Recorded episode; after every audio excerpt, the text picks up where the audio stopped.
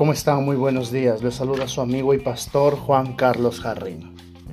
Embelleciendo lo bello.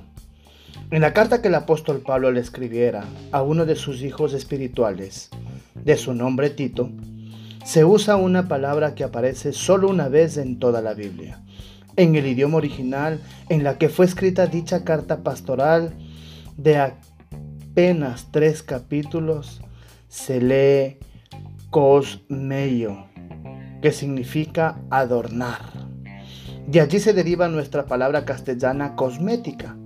Obviamente hace alusión al arte que tienen las mujeres al decorar su apariencia. Aún siendo bellas, lucen mucho más bellas cuando unas delicadas joyas engalanan su atuendo, sin irse a los extremos, pues la exagerada cosmética es censurable. En esta ocasión, Pablo usó esta palabra al referirse a las buenas obras de los hijos de Dios. Hacemos como una secuencia de la gran obra hecha por el Hijo de Dios en la cruz. Una vida así de congruente adorna la doctrina de la gracia y la extrema gracia, derramada sobre nuestros corazones la imagen y la identidad del ser humano, que se encuentra devaluada y despreciada. A veces nos cotizamos demasiadamente bajo, muy bajo en el mercado de este mundo. Aunque intentemos disfrazar la corrupción, el relativismo moral, excelso libre, el materialismo, el hedonismo, en lugar de decorar al ser humano. Lo ensucia, lo deforma y lo degrada.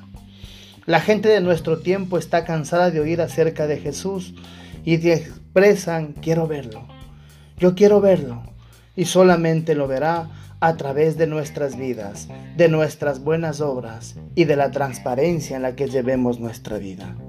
Estas, cual joyas del alto precio, adornan el carácter de toda persona impactada por la gracia de Dios. En la misma carta, leemos que nuestro Salvador y Dios, Jesucristo, se dio a sí mismo como precio para comprarnos y sacarnos fuera del mercado de esclavos. Luego nos lavó, pues seguíamos con olor a esclavo.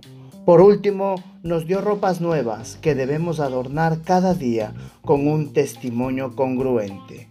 Si haremos el ridículo ante los demás o haremos resplandecer más aún el amor de Dios en nosotros, depende de nuestras decisiones diarias.